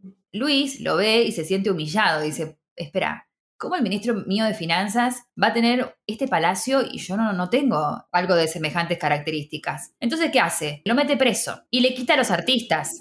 Esta es la parte que a todos nos gusta. Tranqui. Las intrigas de la corte, ¿no? Y de todo este tema. Estos tres artistas eran, como ya mencionamos, Lenotre, que era el creador de los jardines, Charles Lebrun, que era el supervisor, y Louis Lebeau, que fue el autor del palacio, ¿no? Entonces él dice, bueno, yo quiero construir una mansión para mí en Versalles y quiero que sea en Versalles porque tengo recuerdos muy lindos ahí de adolescente. Había ahí en Versalles un palacete de casa que construyó su padre, Luis XIII, y tiene ahí como una nostalgia, que es muy peligrosa la nostalgia. También hubo un caso acá en provincia de Buenos Aires, en donde un hombre eh, tenía nostalgia por su Bélgica natal, acá en la ciudad de Luján, y se trajo un montón de ardillas, que ahora está la provincia con un problema de ardillas tremendo, No. ¿no? Extrañaba la casa. Cuestión que las condiciones de Versalles, si bien él estaba empecinado en que quería el, el palacio ahí, dice, no eran favorables. Por ejemplo, la colina era muy pequeña para ampliar el palacio. El terreno era pantanoso, inadecuado para las plantaciones delicadas. No había recursos hídricos para alimentar los estanques, pero su majestad dijo, bueno, no, yo soy el rey, nada me supera, así que hizo que hicieran grandes movimientos de tierra para ensanchar la colina, obras de drenaje y captación de agua de las regiones vecinas, se desvió el río Vievre y se instalaron en Marly dispositivos de elevación para extraer el agua del Sena, o sea, toda una movida, por supuesto, Después así terminaron, ¿eh? Sin cabeza. tal cual, pero bueno. El rey personalmente dirigía las obras que duraron 50 años y los jardines tuvieron un desarrollo progresivo en Versalles. Lo que pasa es que tienen tal unidad, tal armonía que parecen que los hicieron en un día, todos de una vez, pero no fue así, por supuesto. Cierto esto, que parece como que se hizo todo de una. Tuve la suerte de ir dos veces, o tres creo, y nunca pude recorrerlo entero. Jamás. No solo que capaz no te da el tiempo porque no te da toda la tarde, sino que te, te- te morís de cansancio también. Tenés que estar preparado físicamente, otra que jalar el Claro. Everest. Obviamente que acá vamos a hablar en generalidades de Versalles porque hablar todo y cada una de las cosas que tiene, todos los elementos, es imposible. La disposición general de todos los jardines, vamos a hablar puntualmente de los jardines, es como que tienen un eje central dominante que se pierde en el horizonte y ahí vamos a ver una sucesión de parterres, de bosquetes, de bandas de agua, tiene eh, líneas ortogonales, tiene estrellados que multiplican las vistas, vamos viendo estanques, después ah, viene una suave pendiente, después el gran canal de 20 hectáreas que tiene álamos que lo enmarcan, después está el Paseo Real con 12 bosquetes que ofrece eh, trazados con sorpresas, ahí tenemos el Teatro del Agua, el salón de baile en forma de anfiteatro, que tiene gradas de césped para los espectadores. Hay un laberinto con 39 fuentes, de todo. Y bueno, entre los ornamentos también podemos encontrar obras de, de distinto género y toda la decoración gira en torno al mismo simbolismo que se inspira en el mito de Apolo, dios del sol, ¿no? Del sol con rostro humano, que también el rey tomó como emblema propio. Claro, el Rey Sol, sí. Claro, el rey sol. Versalles está ordenada según un plan urbanístico Sí, eso es increíble. Ahora, yo nunca me había dado cuenta, pero es verdad, y creo que tiene que ver con las dimensiones, ¿no? También. Sí, está construida como una ciudad. Se nota la claridad, pero en los trazados, toda esta distribución de las vistas, también se deja un lugar a la fantasía, a la sorpresa, ¿no? Por ejemplo, este anfiteatro del que hablaba aparece después de un bosque y te, te encontrás con un teatro en el medio del jardín. Entonces, claro, imagínate el lujo. Bueno, también vemos distintas residencias, ¿no? Que también a su vez tienen más jardines, por ejemplo, el Trianón o la Casa de la Reina, ¿no? Mencionan otra residencia que tenía el rey en Marly, y lo destacable de esto es que Lenotre concibió un diseño nuevo. O sea, en vez de parterres, lo que hizo fue que puso una lámina de agua que tenía en tres de los lados terrazas escalonadas. Entonces, esto se definió como un jardín de agua. ¿No es increíble? Un jardín de agua. Espectacular. O sea, desde arriba de la colina, una masa de agua se derramaba sobre 53 escalones de mármol distribuidos a lo largo de la pendiente para formar la rivière, le llamaban que era una gigantesca cadena de agua, El río. Claro, que terminaba en un estanque. Es buenísimo, ¿no? Muy bueno. ¿Sabés que esto de los parterres es eh, diferente? Porque estaba, era lo que estaba más próximo a la salida del palacio. Y se veía como desde arriba. Era, estaba hecho como para mirar desde arriba. Claro, sí, sí, sí. Por eso tenían estas formas, tenían estos estilos como de bordados, porque imitaban a los bordados en compartimentos, eh, con piezas recortadas. Y el tema del parterre es que requiere muchísimo cuidado y mucho gasto. Están hechos con estos arbustos que se llaman boj, que son arbustos pequeños, pero crecen y cuando crecen el dibujo se pierde. Entonces hay que ir manteniéndolos. Entonces la armonía de un jardín también depende en gran parte de esto, ¿no? Y de las justas proporciones de todo lo que veamos. El rey lo que dijo yo, no voy a hacer semejante jardín para que lo usen mal, no voy a dejar librado al azar la experiencia del visitante. Entonces él redactó una guía con el propósito de que la experiencia se llevase a cabo en la debida manera y con las consecuencias previstas, estableciendo un recorrido con la enunciación de puntos precisos donde debe detenerse y de lo que tiene que contemplarse. Vos vas caminando, por favor detenerse en la fuente, ahí ver los juegos de agua, mirar para el costado, que justo así. Vos no lo recorriste con la guía de su majestad, porque él No. quería que, por ejemplo, cuando llegara, que estuvieran todos los juegos de agua disponibles para que él los viera. Esas eran cosas que, que se veían en la Francia de esa época. No, es muy lindo, es muy lindo, sí. Es verdad que te perdés bastante. O sea, si te salís del eje central, yo me perdí bastante, como que no sabía bien dónde estaba. Cuando volvés como a la avenida principal, te ubicas de nuevo. Bueno, y en la actualidad seguimos experimentando y yendo a jardines varios, ¿no? Sí, hay un montón de jardines que salen de estas normas. Yo tengo cuatro para mencionar. Un jardín que me gustó mucho fue el Jardín Surrealista, que está en México. Es increíble este jardín. Bueno, es un tipo, un, un estadounidense, que estaba medio exiliándose en México, no, no sé, medio turbio. Perdón, era británico, no era americano. Y bueno, también le gustaba mucho el movimiento surrealista. Encontró este terreno en Gilitla, en México. Bueno, decidió empezar este jardín, pero un jardín muy loco. No, hay cascadas, hay pozas naturales. Pero bueno, es como que entras en este laberinto surrealista donde hay edificios medio que no tienen sentido, puertas que no tienen sentido, que no que van hacia la nada, escaleras que no, no llevan a ningún lado. Ah, me encanta. O sea, no tenés solo una escalera, tenés una escalera que te lleva a un piso, pero tiene tipo un piso y una ventana y ya. Ah, como que estás en un videoclip. Tiene la estética de videoclip. Escaleras al cielo.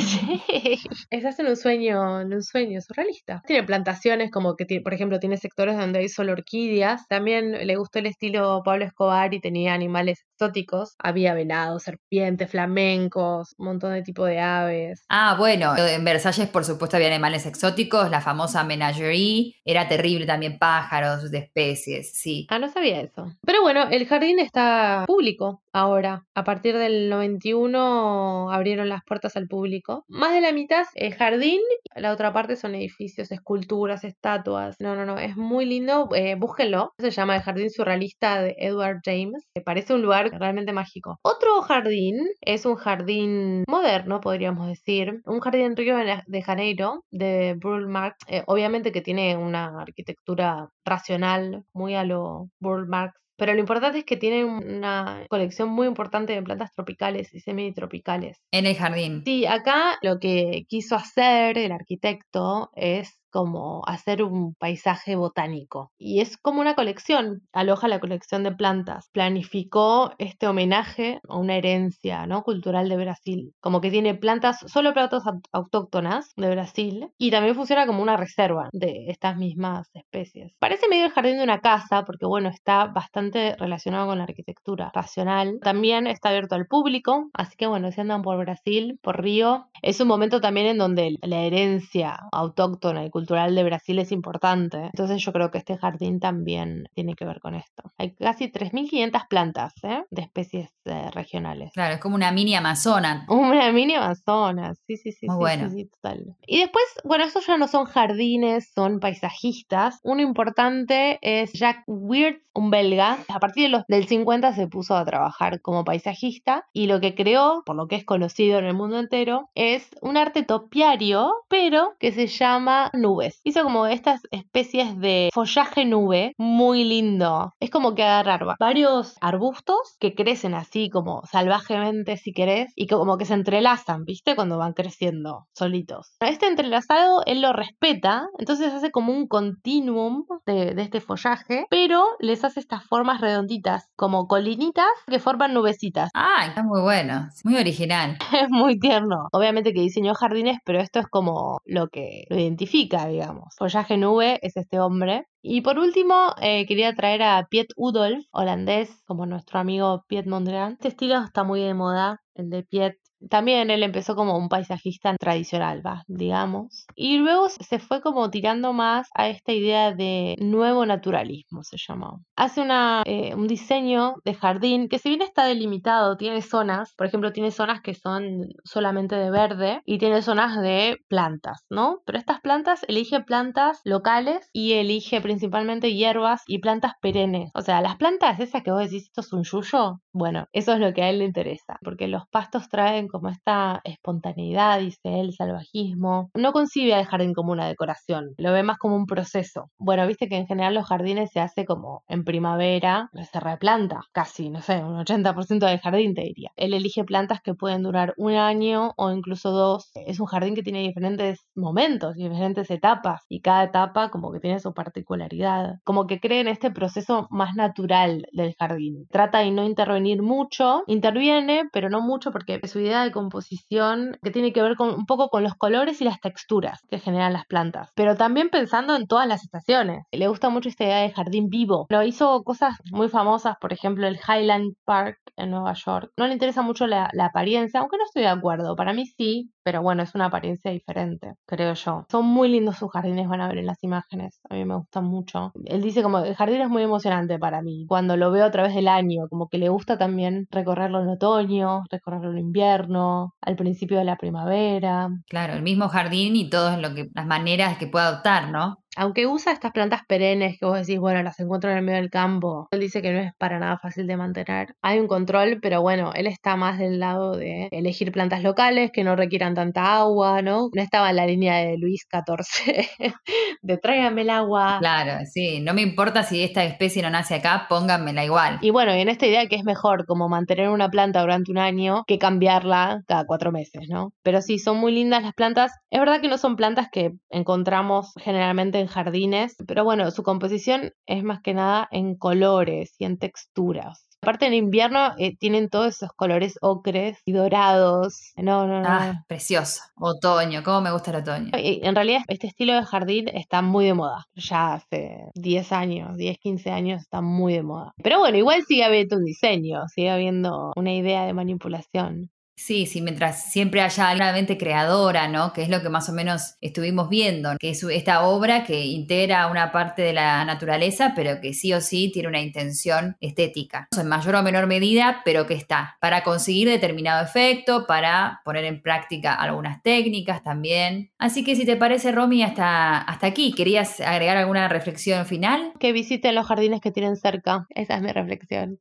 Sí, hay que visitar todos los jardines que tenemos cerca, en lo posible en la medida de lo posible. Hemos reflexionado sobre los jardines, los hemos recorrido, notable todas las, las relaciones que se pueden señalar entre uno y otro. Espero que les haya gustado, que hayan conocido jardines que no conocían también, ¿no? Y les haya sido de utilidad para cuando tengan que hacer algún viaje o ir por estos lugares. Sí, o cuando algo les parezca pintoresco, digno de ser fotografiado. Claro, cuando algo les parezca digno de ser fotografiado, pintoresco, ya se van a acordar de todas estas cuestiones que fuimos hablando. Nos reencontramos en el próximo episodio, si te parece, Romy. Me parece. Besito. Hasta entonces.